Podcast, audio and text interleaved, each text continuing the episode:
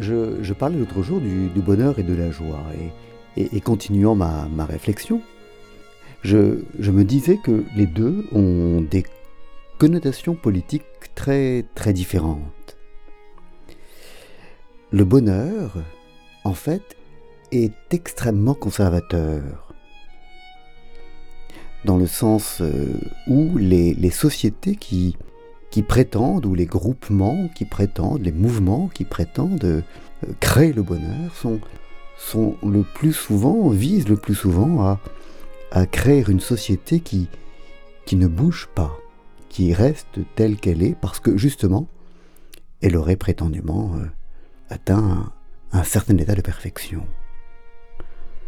C'est par exemple euh, le cas de ces, de ces sortes d'ashrams qu'il m'est arrivé de fréquenter, dans lesquels on, on, dit être vouloir défendre la, liberté de, chacun contre les contraintes du monde et, dans lesquelles en fait il y a règne une, normativité qui est extraordinaire.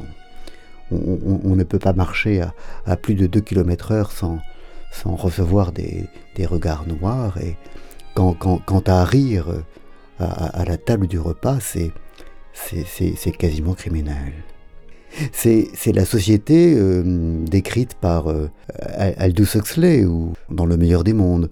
Cette société dans laquelle euh, chaque individu est, classé dans une catégorie, dans une caste, alpha, bêta, gamma, delta, epsilon, heureux de son sort parce qu'il a été créé ainsi, et, cette société est, faite pour, pour ne pas bouger.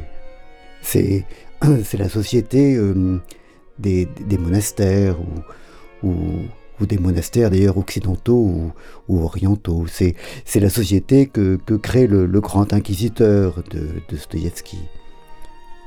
On, vise à, instaurer une société heureuse et, cette société heureuse, en fait, est, est, fondée sur prétendument sur la canalisation, mais en fait sur euh, l'étouffement des émotions et donc l'étouffement de la joie.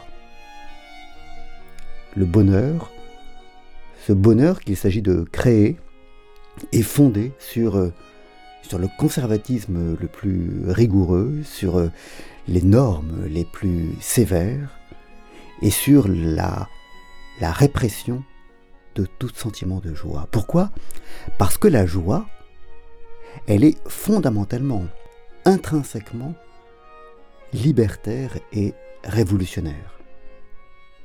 La joie, à son fondement, c'est la liberté, c'est le rire et c'est la moquerie. On, ne peut pas être joyeux dans, dans un monde, un groupement ou une société qui, qui impose des normes trop fortes parce que, parce que la joie, c'est vraiment la libération. Et donc, la joie politiquement, c'est en fait un peu le contraire du bonheur. Je, ne sais pas. Euh, je ne sais pas si des sociétés ou si des groupements ont à un moment donné, il y a, bien Spinoza qui, qui que, j'ai en tête, mais je ne sais pas ce que ça donne véritablement.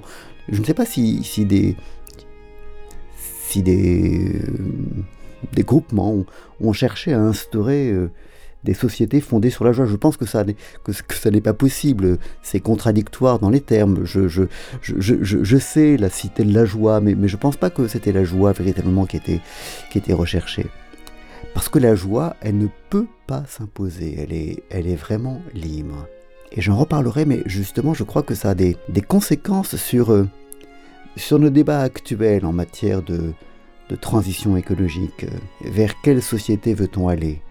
Euh, j'en reparlerai, mais j'ai dans l'idée que la, le point qu'il faut, euh, faut franchir, le point qu'il faut trancher, euh, n'est pas celui de, la richesse ou de la consommation, parce que ça, en fait, on s'en fiche.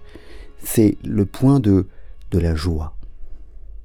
De la joie et du bonheur. On, on, on ne fera rien de bien et de vraiment agréable si ce qu'on se fixe, c'est, le bonheur.